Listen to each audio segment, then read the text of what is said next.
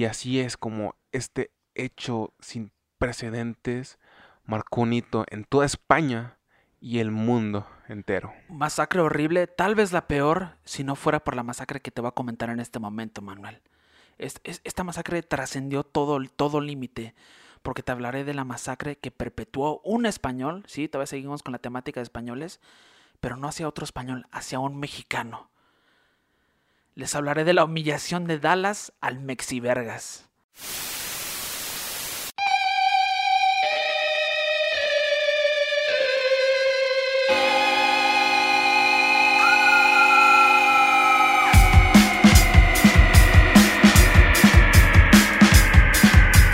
Sean bienvenidos una vez más a esto que llamamos la vida en el maldito infierno. Así que sí, ha, comenzado esta amena fogata una vez más. Estamos quemando bombones a punto de contar historias de terror. Mi nombre es Manuel Gámez y me acompaña como siempre. Yo soy Eduardo Lira, bienvenidos. Y bueno, el día de hoy vamos a...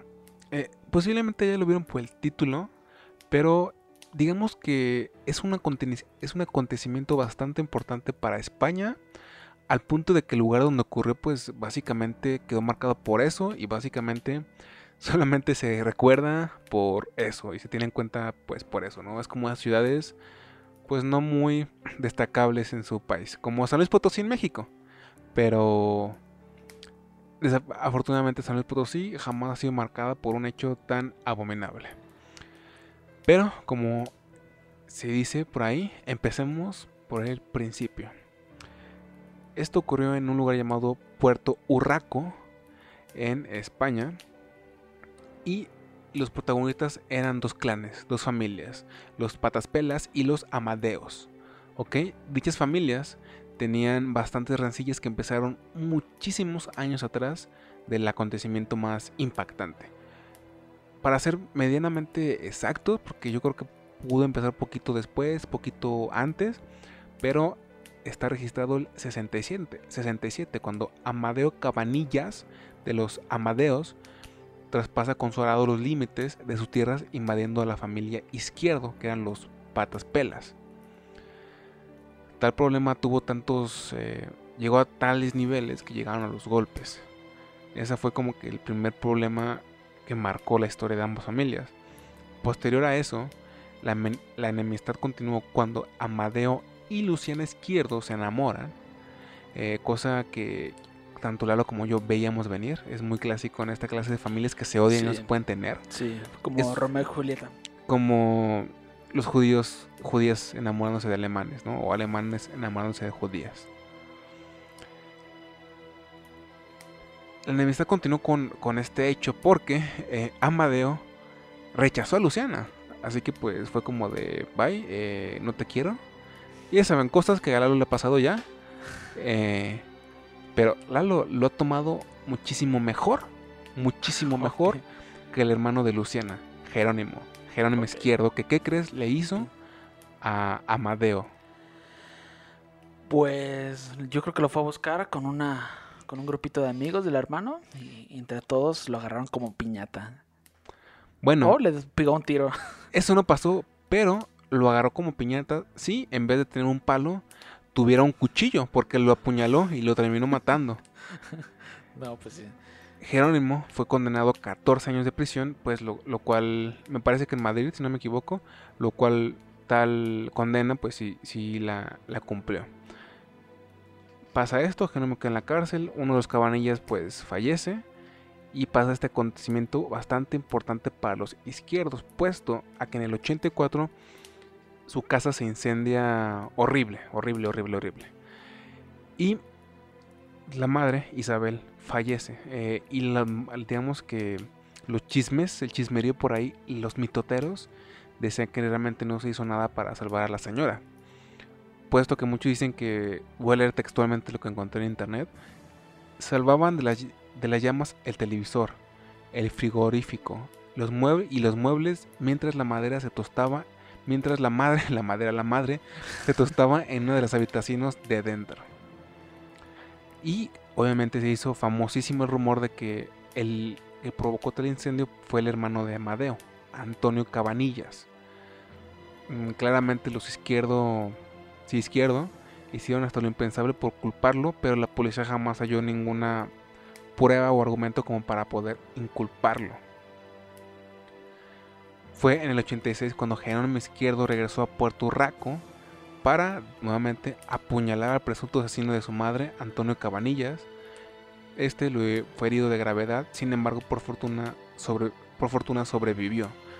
Y Jerónimo fue condenado al hospital psiquiátrico de Mérida, en España me parece, donde falleció nueve días más tarde. Y ese fue el final de Jerónimo. Y aquí es cuando empezamos a ver un Cosas poco. muy tensas. Aquí es cuando empezamos a ver un poco el contexto del lugar y de las familias. Porque de alguna forma ya se había tomado como normal la agresividad de Jerónimo. Ya, Yo siento ya. que tanto para los izquierdos como los cabanillas. No sé cómo lo veas tú, güey. Sí, totalmente así. Eh, Sí, esto se está poniendo más interesante y así son son mucha- much- muchísimas cosas tensas. Sí, o sea, si de, por sí existía una riña, pues yo creo que ahora ya es como una, una guerra. Sí, y tengan en cuenta que el pueblo realmente era eh, bastante, bastante chico. O era fácil. Pues, güey, si, si viviendo en una gran ciudad es fácil meterte a tu propia burbuja, imagínate en un pueblo. O sea, yo creo que es muy fácil. No sé, güey. O sea, creer que estás en, en un, en un lugar aparte, ¿sabes? Y que puedes fungir como tú quieras, güey. Sí. Porque, pues no sé, güey. Tam- También te hablo un poco de la familia de los izquierdos. Porque, dude, si, si rechazan a tu hermana, güey, o a tus hermanas, no vas a apuñalar a Madafaca, ¿sabes? O sea, no vas a apuñalarlo, ¿sabes? Puede que, puede que ni siquiera lo veas como mal, ¿sabes? O sea, dices, ok, no funcionó. O sea, mandaron a la verga a mi hermana como me han mandado a la verga a mí muchas veces. Sobre todo tú. Así que, Sí, pero como tú dijiste, esto, esto inicia por ahí de la década de los 60, ¿no? O sea, toda esta, esta riña. pero aún así es muy raro, güey. No sé, es que como tú dices, o sea, son esos pueblos, o sea, todavía existen pueblos, no solamente en España, bueno, realmente no sé si existen en España o han existido así, pero yo tengo como que esa idea, porque de repente en muchos países hay, hay, pueblos que que arreglan como que sus hermanas y sí como que dicen, ah, pues tú tienes que casar con esta persona y esta persona, y si se, y si se llegara a rechazar una u otra persona, pues sí, como que sí se ponen las cosas muy tensas. Pero aún así siento que para la España de los 60 no era tanto así, ¿sabes? Pero bueno, es que sí, también quién sabe, ¿no? O sea, aún en los 60, 70 sí era otro mundo, ¿no? Y más en un pueblo Era otro mundo. Sí, era otro mundo y te digo, siguen existiendo pueblos muy, Sí, pues tú recuerdas, muy aislados de muy aislados de, de España. Sí, sí, desafortunadamente eso pasó, una rivalidad entre familias bastante, pues bastante, bastante densa. Eh, aún así esa familia era más sociable que Lalo, extrañamente, extrañamente para un pueblito chiquito. Yo creo que eh, eso, eso no, o sea, que se, vivas en un pueblo chico no significa que no seas social. Y vimos que eran muy sociales, güey. hab- Habían ahí peleas con, con cuchillos y, y muertes. Pues también en tu avenida hay muchos cuchillos y muertes, güey. avenida Mexicali. Por si quieren visitar sí. Lalo. Te digo, o sea, Yo les paso una captura de pantalla. pueblito, No necesariamente. O sea, de repente te das cuenta que muchas cosas raras pasan en Pero, pero, pero es que no, yo creo que yo, yo creo que mucha gente en pueblitos sí se puede catalogar como antisocial. O sea, ponte a pensar que, o sea, muchas veces entre, entre casa o casa, güey, o terreno en terreno, sí son muchos, muchas hectáreas, ponte a pensar, o kilómetros, ¿no? Inclusive para ir al centro, es como, o sea, no se me, o sea, si yo, por ejemplo, si yo viviera en un pueblito, en ese contexto, pues hasta sería como de, güey, yo no voy a ir a- hasta este lugar a cada rato, ¿sabes? No es como tener una tienda a la vuelta, voy a ir una vez cada quincena y o un mes y voy a regresarme ya, ¿sabes? Con los únicos que voy a medio convivir es con mi familia. Y eso porque familia, ¿sabes? Sí, porque no hay de otra. Sí, Sí, es- tú lo sabes, tú lo sabes muy bien. Ah, sí, tiene, ha- haces un muy buen punto. Sí, yo no lo estaba viendo de esa manera, pero. Ah, no sé, güey. no sé, los pueblitos de repente te sorprenderán. Bueno, estaba ya todo jodido con esta familia, con estas familias, estaba ya todo mal. Eh, yo creo que mm, si era un pueblito como tal, muchos sabían lo mal que le pasaban a ambas familias y lo mucho que se odiaban. Y más con esta clase de rumores. Inclusive, ahorita me pongo a pensar, puede que los de izquierdo se sintieran humillados, ¿no? De alguna forma, porque posiblemente para muchos del, lugar sí fue, sí fue el responsable del tal Antonio Cabanilla, ¿sabes? El hermano a quien asesinó Jerónimo. Así que pues sí, sí, como que si te pones a, en los pies de, de alguien que habitaba el lugar, tal vez sí era casi obvio que sí fue Antonio, aunque aún así pues jamás se supo nada conciencia cierta. Ok, pasamos a esta siguiente etapa de la historia que tal vez es la más, ¿cómo decirlo?, impresionantemente turbia. Tanto los hermanos como Antonio y Emilio Izquierdo, el 26 de agosto de 1990, pues le comentaron a sus hermanas que simplemente iban a ir a... Le comentaron a sus hermanas, cosa que ellas dijeron posteriormente a los medios, iban a cazar tórtolas. Eh, si son de México, no saben qué diablos son tórtolas, como yo, como Lalo posiblemente. Para mí tórtolas son tortas, son tortas de, de, Carranza, del centro. Pero tórtolas son a parecer como unas aves. Y por lo ah, que y por lo que yo he visto en artículos y libros, como que es medianamente, eh, ¿cómo decirlo? Común que muchos españoles casen, las usen como de cazan de forma habitual. Así que pues estaban vestidos de casa, fuesen fueron con escopetas, eh, fueron a comprar pues eh, casquillos, eh, cartuchos que, bueno, ahorita lo van a ver, ahorita lo van a escuchar, mejor dicho. Y una vez que estaban de esta forma con esta vestimenta, en un Land Rover al parecer del tipo de la guerra civil, donde se escondieron en un callejón para pues, no ser visto, cuando de pronto sale Antonia, sale Sale Antonio y Encarnación Cabanillas, dos hermanas muy chiquitas niñas, las cuales tanto el monstruo de Antonio y Emilio no dudaron en dispararles con dichas escopetas. No, Uno de los datos más perturbadores es que los cartuchos que utilizaban eran postas. Estaban forradas de plomo o hierro y prácticamente son, son tan potentes porque sirven para pues pasar la piel dura de los jabalís. Así que a todas luces eh, el impacto que ocurrió a las víctimas fue, fue impresionante yo creo que ni siquiera ni siquiera cabe como que describirlo de forma explícita porque encontré muchos textos donde sí lo hacen, pero la neta pues como para qué. Ok, sale la tercera hermana, igual es una niña, no sabe qué está pasando, sale simplemente eh, confundida y también es acrevillada. Aparece Manuel Cabanillas, de 57 años, el cual le dice algo así como, estás loco, ¿por qué las matas? ¿No ves que son unas niñas? Justo después de eso, cinco disparos acaban con su vida. Sale su hijo, el quien también es alcanzado por la espalda y esos tipos eh, llegó un punto en el cual de, no sé si de, locura, de confusión o de qué, eh, empiezan a disparar de forma indiscriminada. O sea, se habla de que empezaron a, dispararle a, puertas, a ventanas, a cualquier persona que pasase. Lo cual, la gente que sabe cómo dispara una escopeta, que yo lo sé por los videojuegos principalmente, sabemos que no dispara como cualquier cosa. O sea, la ráfaga o sea, sí es atemorizante, ¿no? Porque sale como para todos lados, digámoslo así. Supongo que tú lo has visto. Sí, sí, sí, tiene un alcance más, más profundo, sin duda. No una distancia tan... No es una distancia larga. Pero, pero no, o sea, o sea, realmente con que apuntes al cuerpo vas a matar a alguien. Sí, sí, sí, sin duda, sin duda alguna. Al punto de que una de las vecinas, Araceli Murillo Romero, se encontraba en la puerta de su casa, es un pueblo, es está como que todavía haciendo calor, es agosto, estaba tomando el fresco, como encontré en el artículo, quien pues desafortunadamente también es asesinado por dos disparos, lo cual dos disparos de escopeta es mucho que decir. Otros vecinos, José Penco Rosales, eh, digamos que consigue como rescatar a dos de los heridos de un pueblo vecino, pero cuando regresa también es abatido.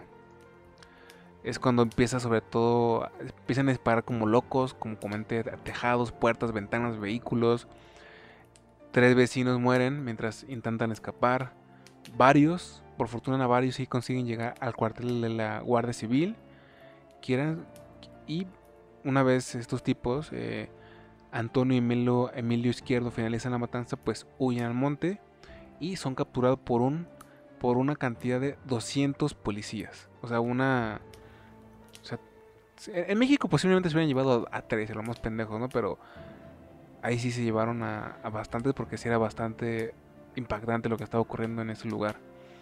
Aún así tardaron nueve horas en dar con ellos. Ya saben Por factor pueblito, ¿no? O sea, porque estaban alejados o... No sé, pero yo iba a decir que simplemente porque son policías y, hemos visto la mediocridad policial en, en la vida en el infierno pero pues sí, sí, sí puede ser, puede, puede ser por eso también. Pero ni creas. Pero nueve horas es mucho, ¿no? Pero es que tú eres citadino, güey. O sea, tú estás acostumbrado, güey, a... ¿Sabes, güey? A moverte en vehículo, güey, a ir al, al Oxxo por tus, por tus vikingos, por tu coca, ¿sabes? O sea, esto, tú no estás acostumbrado a estar en un, en un pueblo, ¿sabes? Como una ranchería, güey. Yo creo que en ese contexto sí es más posible y más viable como que estarte escondiendo entre cerros y así, ¿no? Tal vez por eso. Sí, inclusive, inclusive como fun, fact, güey, no, no como fun fact, como dato curioso, em, Pancho Villa, durante, se sabe que durante mucho tiempo eh, tu gobierno, Estados Unidos, estuvo buscándolo al norte del país y batallaron mucho para encontrarlo, güey, al punto de que muchos han tomado ese casi casi como un entrenamiento para ellos, para su posterior inicio a la Primera Guerra Mundial. Porque pues sí, o sea, el, vato era un capo porque sabía todos los montes y cerros. Y te pones a pensar, pues el contexto sí es muchísimo más eh, desfavorecedor, es mucho más incómodo, o sea, todo. Sí, sí lo pintaste muy chido. O sea, tú, tú no te veo a ti caminando en montes y en cerros. ¿Por qué, güey? Bueno, ya. no quiero saber, pero. ¿Sí te imaginas viviendo en un monte, un cerro? No. Ok, ahí está. Ahí está, ahí está. ¿Y si hubiera un Oxxo a, la vuelta de tu casa?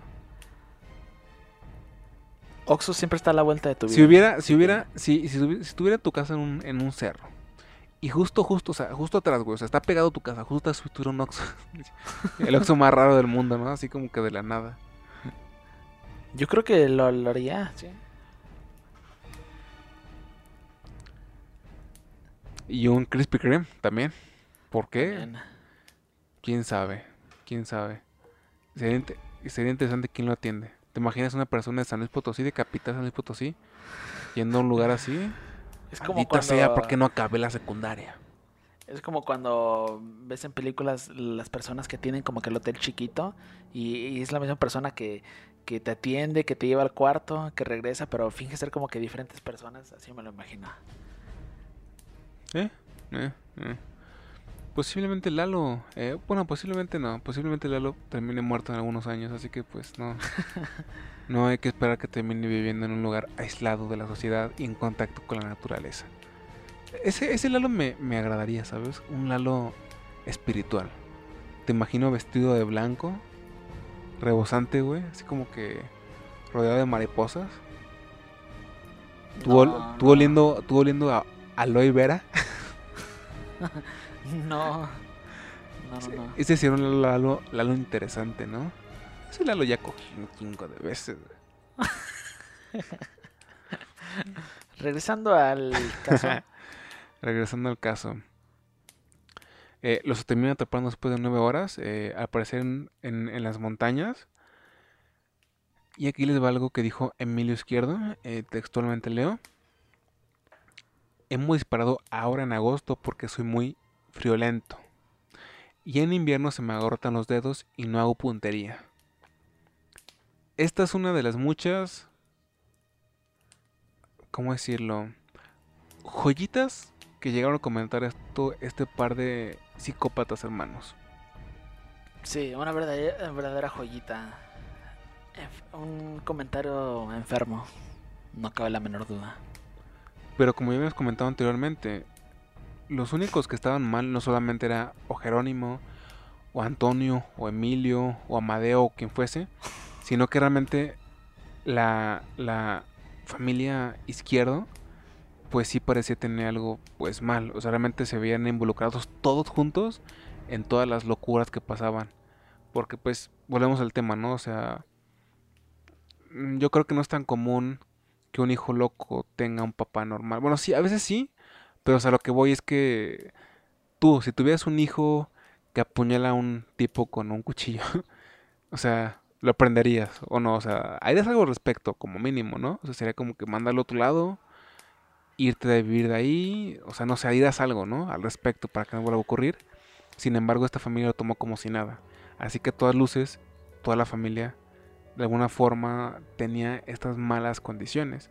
Por lo cual el pueblo no solamente señaló a Antonio y Emilio, que claramente fueron los perpetradores, sino que también la Ángela y Luciana, puesto a que se les culpó mucho de haber sido, em, ¿cómo decirlo? Pues como decimos en México coloquialme- coloquialmente, las mitoteras, ¿no? Como de las que, pues, de alguna forma los, los incentivó, ¿no? Los puso ahí el granito de arena como para que lo hicieran. Las, sí, las acahuetas, las... Ajá, exacto. Sí, nunca faltan en los pueblitos, fíjate. Sí. Podrá faltar agua, electricidad, internet, pero mujeres alcahuetas nunca, güey. Siempre están. Sí.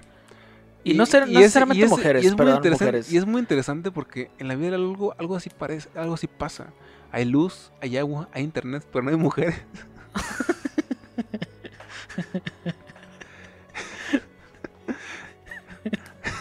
Fue un buen chiste, tienes que reconocer. Sí, fue buen chiste.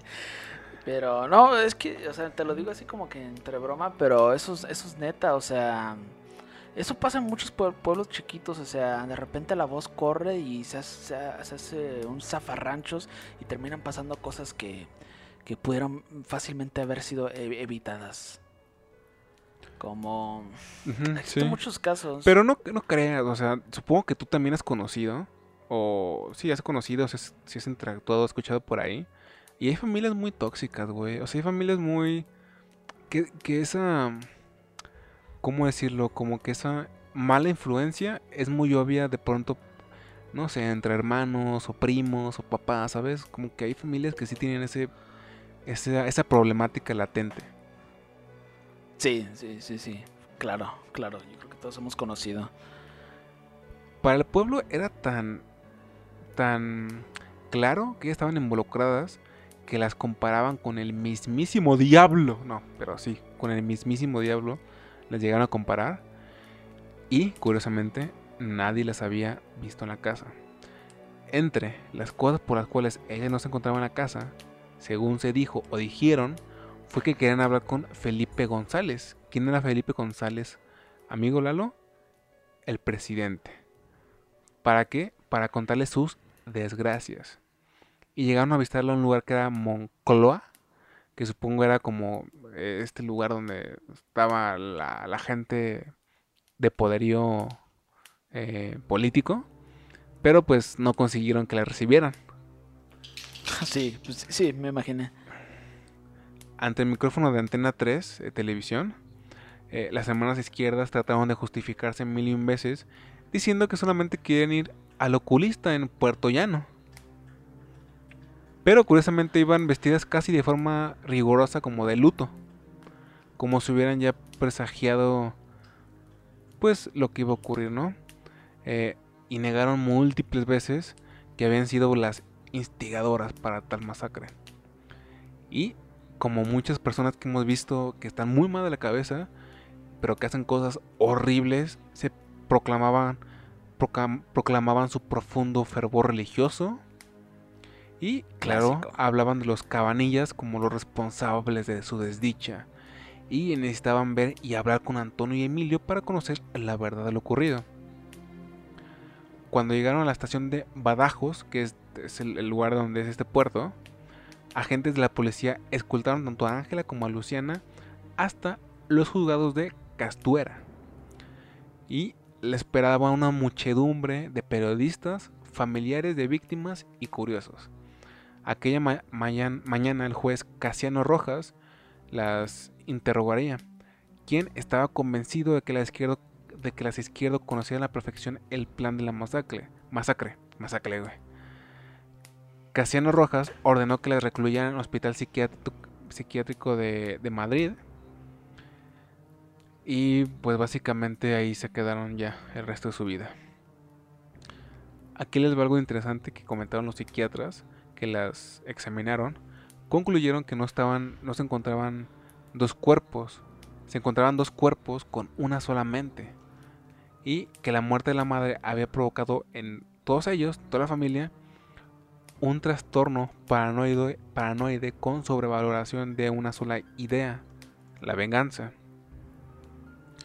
En la puerta de los juzgados había, como ya les comenté, una gran multitud, eh, familiares, amigos, gente, gente chismosa, curiosa simplemente, entre los que se encontraba una, uno de los em, familias de los Cabanillas, específicamente Antonio Cabanillas, padre de las niñas asesinadas por eh, los izquierdo. Varios agentes de la Benemérita tuvieron que reducirle, o sea, como que estar al, muy al tanto de él y vigilarlo todo, porque portaba con un gran cuchillo, con un cu- cuchillo de grandes dimensiones, el cual comentó que pues so- solamente era como para, digamos, amenazarlas, ¿no? Más que nada, porque creo que sí, siempre, siempre fue claro que él no era como capaz, capaz de asesinar a alguien, pero, pero, pues, no sé, güey, o sea, imagínate eso, güey. Imagínate estar en esta situación. Sí, sin duda uno de los casos más interesantes por el rol que toman estas dos mujeres, las instigadoras. ¿Y, y si tú, tú estás buscando en internet ahorita fotos o algo o no? Mm, las puedo buscar. Bueno, te digo porque si tú buscas, o sea, estos cuatro hermanos eran viejitos todos. O sea, bueno, Sí, no viejitos, viejitos, los hermanos eran como No, no, señores ya de edad, Eh, Sí, ya estaban. pero grandes. ya estaban grandes. No, ya estaban viejitos. Hasta- ahorita estoy viendo a Luciana y Ángela Ah, ella sí, en la foto. Ángela sí, no, ya, Ángela ya, ya. O sea, Ángela te pasaste. Sí, sí, sí. Ten- Tendría tu edad actualmente. Ah. Sí, no, ya, ya eran personas ya grandes. Y volvemos al punto. La persona menos esperada puede ser una asesina. Puede ser su papá, puede ser su conocido, su novio o hasta Lalo. Eso es, eso es lo interesante de los asesinos. No, nunca sabes, Ujú, Sí, sí. nunca sabes. Y Lalo cuando se pone ebrio, de pronto amenaza con, con alfileres. ¿Eh? Yo lo he visto. Yo lo he visto. Yo, yo ebrio, yo soy como de... Pero con su alfilercito. ¿Cómo que ya cerraron la cocina? Quiero más churros con salsa. Hubo una, una época, eh, como fun fact rápido de la vida en el infierno, que, que nuestro grupito de amigos iba a un bar medio de mala muerte aquí en San Luis, en el centro de San Luis. Y la neta, lo que más me gustaba a mí, por lo menos, yo creo que a muchos también, no sé si Lalo, eran esos churros que bañaba en salsa. ¿Recuerdas mi cara de placer al llenar esos churros con salsa, Lalo?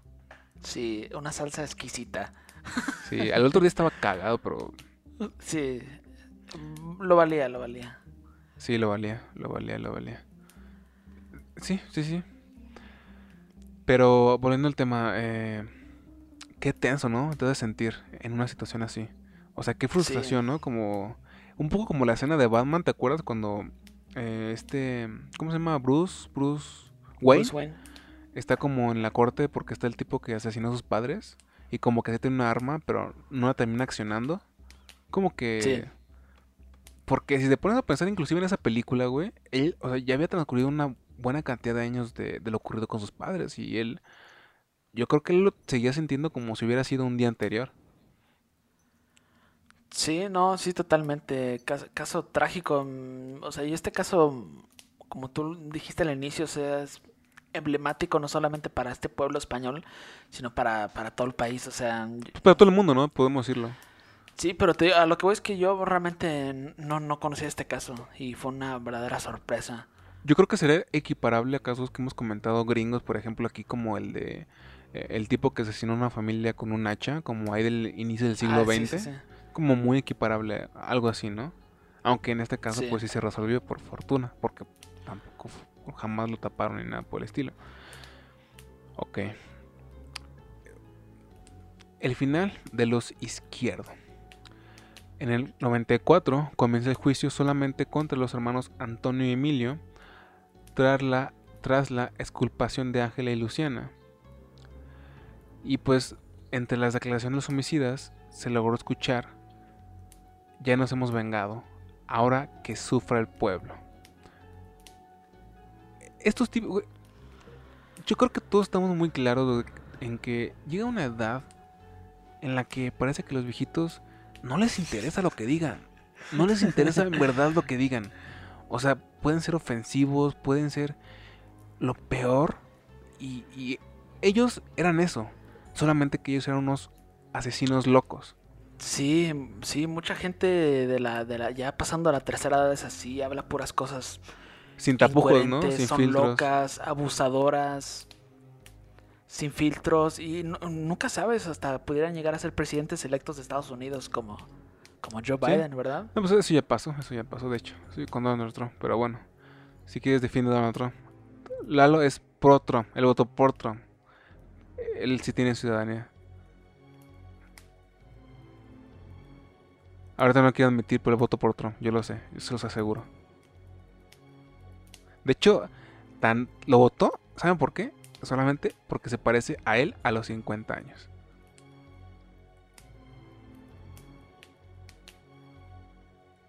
Eh, hola amigos, ¿cómo están? Eh, lo siento mucho. eh, desafortunadamente hemos tenido problemas técnicos. problemas técnicos o el servidor que Lalo contrató en su casa. No, mentira. La verdad no sabemos qué fue, qué fue lo que pasó realmente. Si sea yo o si sea Lalo. Eh, pues no sé, problemas de Zoom. Eh, muchas veces ni siquiera es el internet por lo que yo, por lo que yo sé y he escuchado. Y espero que Lalo. Ah, no, ya regresó. Ya como que se me congelaron sus ojitos ojitos de Puck por un momento. Espero que no esté escuchando esto. Que le digo Puck. Porque no quiero que se enoje. ¿Escuchaste que te dije Puck?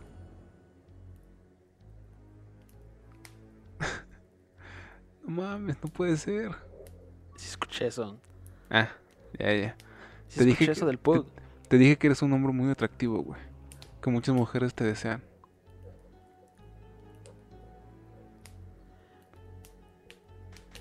Eso tampoco lo escuché, Lalo. Pero eso no lo Interesante. escuchó su su subconsciente, no que rime con Pug o suene relativamente está- a la palabra está estafando constantemente. Ah, Ok, esto está muy extraño, está funcionando muy raro la señal. Así que vamos a terminar con esta cuestión. Ya comentamos todo lo, más relevante en cuestión del caso, en cuestión de los actos. Así que pasamos al final de la familia. En el, en el 94 se celebra el juicio solamente contra los hermanos Antonio y Emilio. Izquierdo tratará la exculpación de Ángela y Luciana.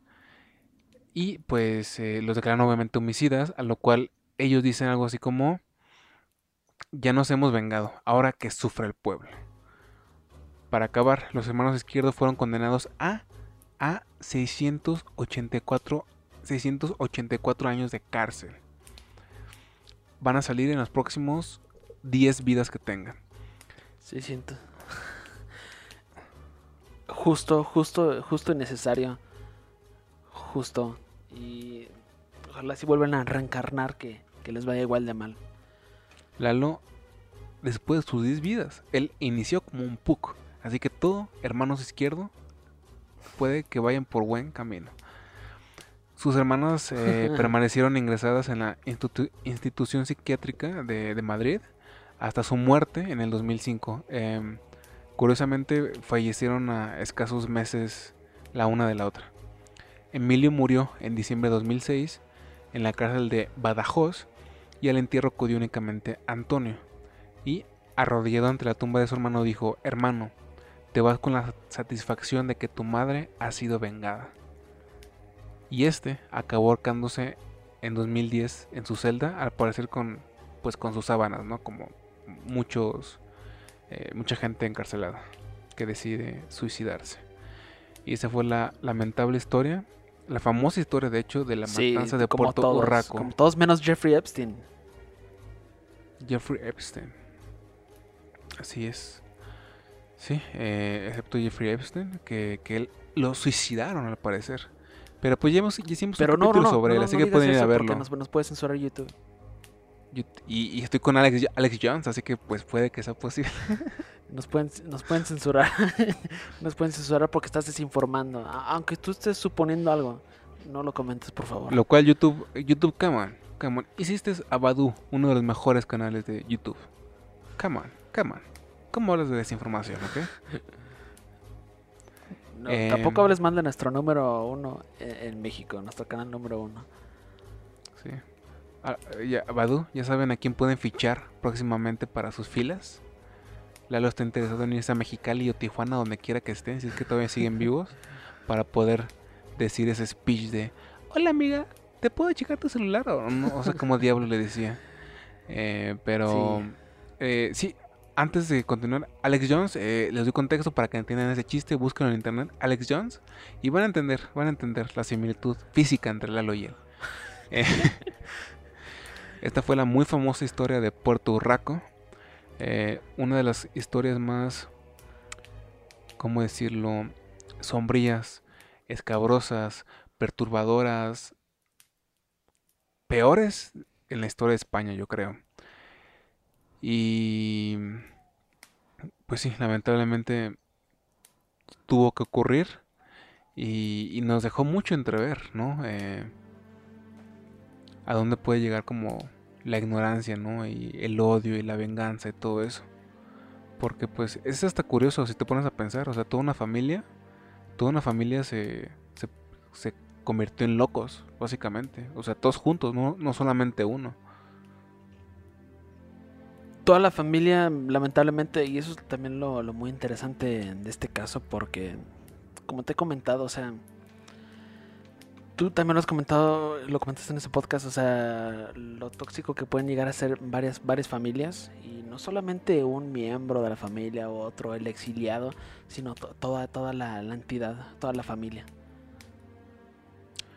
Sí, nos recuerda un poco al caso de, de una de las villanas más ruines de Estados Unidos, Gertrude. ¿Te acuerdas? Claro, sí, claro. Gertrude que hizo... No, eh, lo que hizo su familia y sus vecinos fue a otro nivel completamente. Pero aún así, habla de lo mismo, ¿no? Como que un grupo convirtiéndose en, en conjunto en algo horrible. Sí. O de repente también como las familias que aquí o en América Latina, en México, se se vuelven un conjunto cuando pues un miembro de la familia es un ladrón o es una persona así pesada de las calles.